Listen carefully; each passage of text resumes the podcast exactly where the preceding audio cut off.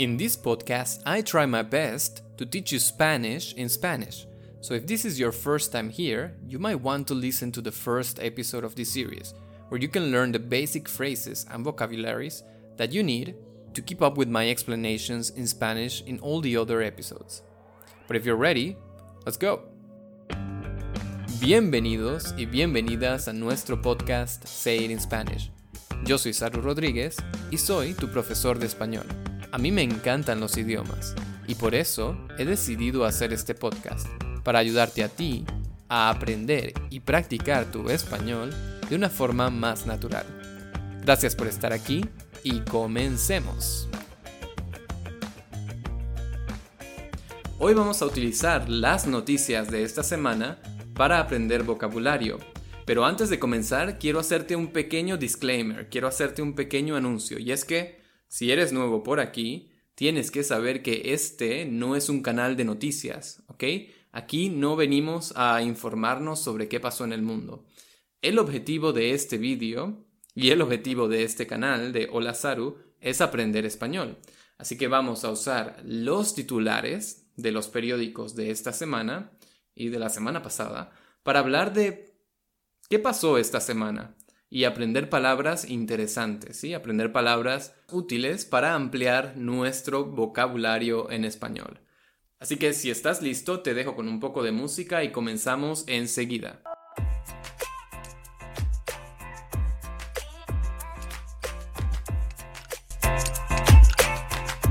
Vale chicos, comenzamos. Yo tengo las noticias aquí frente a mí en mi computadora y voy a ir leyendo y te voy a ir comentando el vocabulario más interesante. Igual, no te preocupes, porque puedes ver las palabras interesantes aquí al lado. Las voy a poner por aquí. Así que vamos a empezar. La noticia número uno dice así. Así avanza la vacunación contra el COVID-19 en todo el mundo. Y aquí tenemos un par de palabras interesantes. La palabra número uno es el verbo avanzar. Avanzar significa moverse hacia adelante, continuar, seguir. Y en esta noticia lo que está avanzando es el proceso de vacunación. Vacunación. Vacunación viene de la palabra vacuna, que es un tipo de medicina que nos ponemos para prevenir enfermedades. Por ejemplo, hay vacunas contra la gripe, hay vacunas contra el sarampión, la fiebre amarilla y ahora hay vacunas contra el COVID-19. Esta noticia, que por cierto está en el periódico español El Mundo, em, continúa así. Mientras que en Norteamérica ya se han vacunado con al menos una dosis a más de 74 personas de cada 100 habitantes, en Oceanía solo 23 personas de cada 100 han sido vacunadas. Ok, vamos a ver qué palabras interesantes podemos sacar de este titular. Primero, la frase mientras que. Mientras que. Mientras que es una frase que utilizamos para indicar que dos acciones suceden al mismo tiempo, que son simultáneas, ¿sí? que pasan simultáneamente. Por ejemplo, podemos decir que mientras que en Alemania la mayoría de las personas tiene un seguro gratuito, un seguro médico gratuito, en Estados Unidos el seguro médico es privado y caro. Tenemos dos situaciones al mismo tiempo. Además, en esta noticia hablan de la dosis de la vacuna. Una dosis es prácticamente una porción o una inyección, ¿sí? Y en el caso de la vacuna del COVID-19, depende de qué tipo de vacuna tú te pongas, puedes necesitar una dosis, dos dosis o hasta tres o más dosis, dependiendo, ¿ok?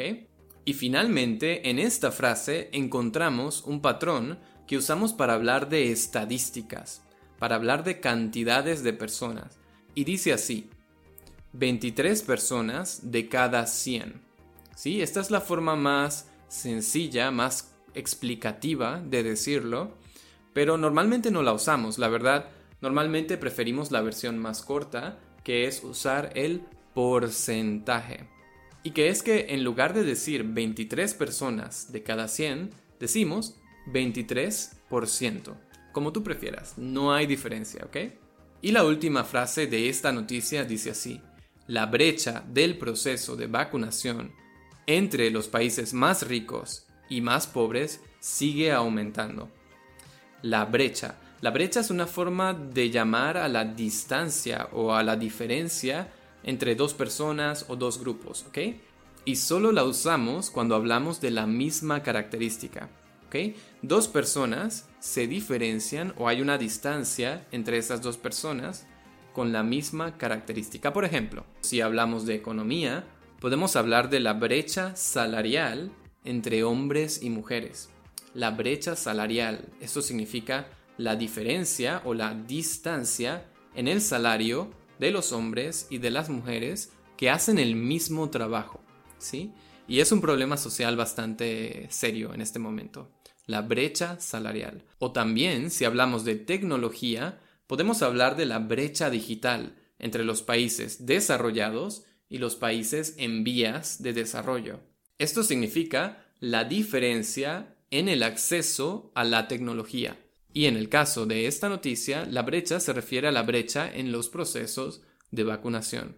Es decir, que probablemente los países más ricos tienen un nivel de vacunación más alto que los países más pobres. Y esa es la distancia, la diferencia. Nuestra segunda noticia continúa con el mismo tema y dice así. Emiratos Árabes Unidos, líder en vacunación. Te la voy a leer toda para que intentes comprender el contexto.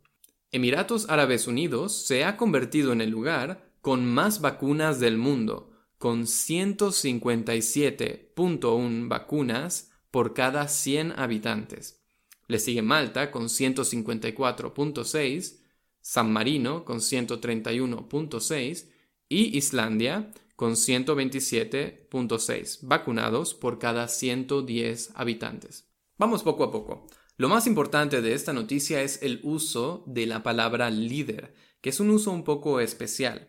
Cuando usamos la palabra líder en este contexto, queremos decir que esa persona, o ese país, o ese grupo, ocupa el lugar número uno, ocupa la posición número uno en una escala. Por ejemplo, podemos decir que Alemania es líder en la producción de energía renovable, de energía ecológica, o que Michael Jackson fue líder en ventas de discos en los años 80. Finlandia es líder en educación y Apple es líder en el mercado de la tecnología.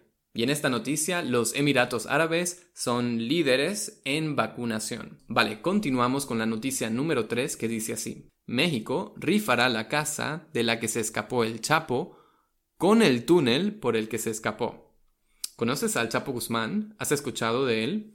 Él es un narcotraficante mexicano muy famoso que fue capturado en el año 2014, creo, y que fue condenado a cadena perpetua en Estados Unidos. Condenar a una persona a cadena perpetua significa que esa persona tiene que pasar toda su vida, 100% de su vida, en prisión. Eso se llama cadena perpetua.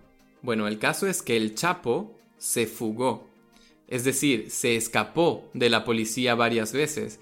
Y una de esas veces creo que se escapó de una casa en la que lo tenía la policía. Y lo más extraño es que se escapó por un túnel, como en la casa de papel. Y bueno, la noticia es que ahora van a rifar esa casa. ¿Conoces el verbo rifar? Es un verbo muy común en las fiestas, especialmente en las fiestas de niños.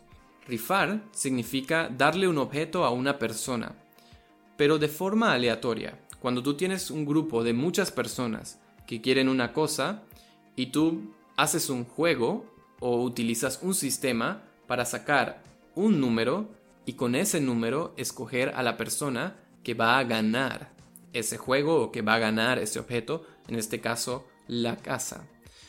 Pero es un poco extraño en este contexto. A decir verdad, yo no usaría la palabra rifar en este contexto. Yo creo que en esta noticia esta palabra no es la mejor. Creo que ellos quieren decir subastar. Subastar, quieren subastar la casa. ¿Conoces esta palabra? ¿No? Bueno, subastar es cuando tú vendes un objeto, pero tú no dices el precio.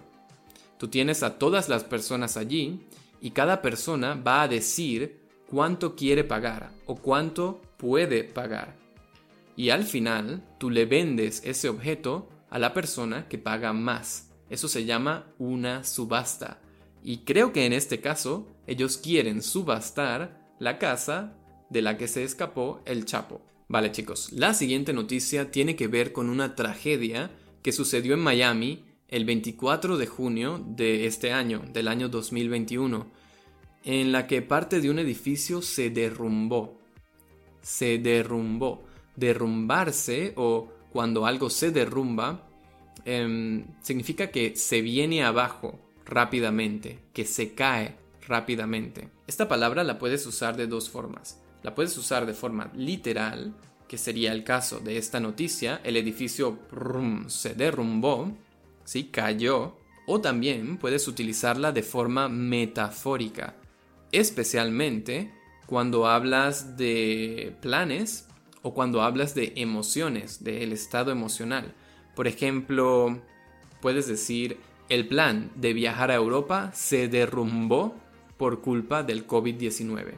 Es decir, por culpa del COVID-19 no podemos viajar a Europa. El plan se derrumbó. O, en un sentido más emocional, puedes decir, cuando Laura escuchó las noticias, se derrumbó. Quiere decir que Laura cayó rápidamente en un estado emocional muy negativo. ¿sí? La noticia le hizo mucho mal. Y esta noticia dice, el edificio siniestrado en Miami, demolido por completo. Cuando leemos artículos de periódico, muchas veces ellos tienen que controlar el espacio, tienen que acortar el espacio y escriben frases muy extrañas. Por ejemplo, esta frase no tiene verbo, pero el verbo se supone que es el verbo ser. ¿ya? Fue demolido por completo. Hablemos de la primera palabra, el edificio siniestrado.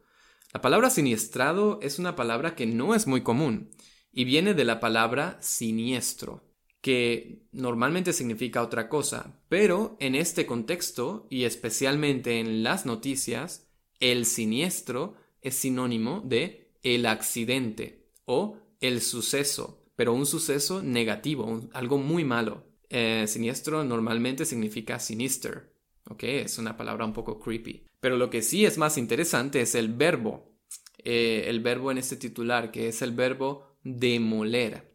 Demoler. Demoler significa destruir completamente, especialmente destruir un edificio.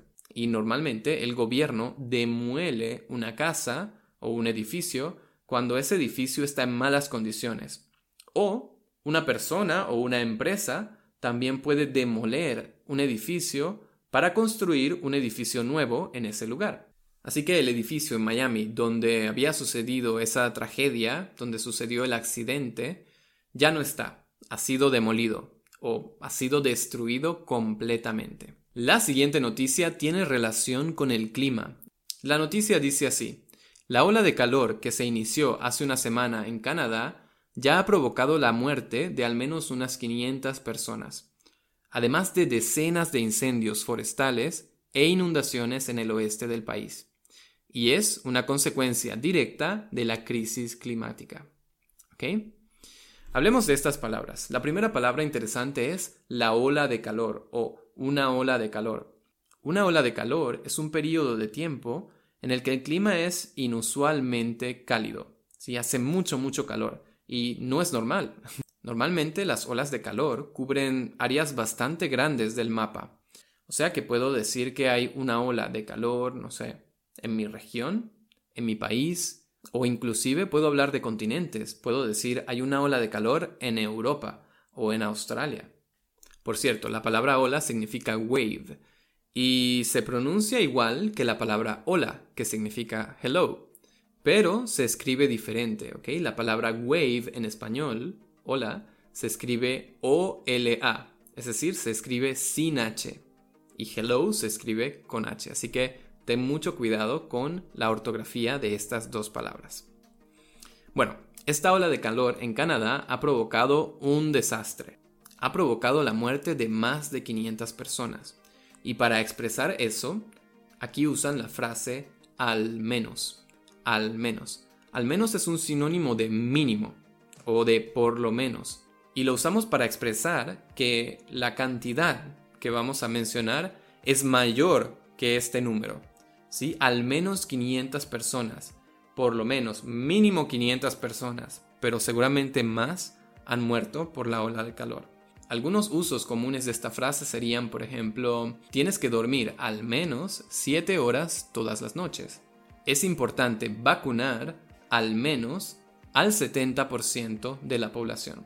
Y la noticia continúa diciendo que, además, hay decenas de incendios forestales.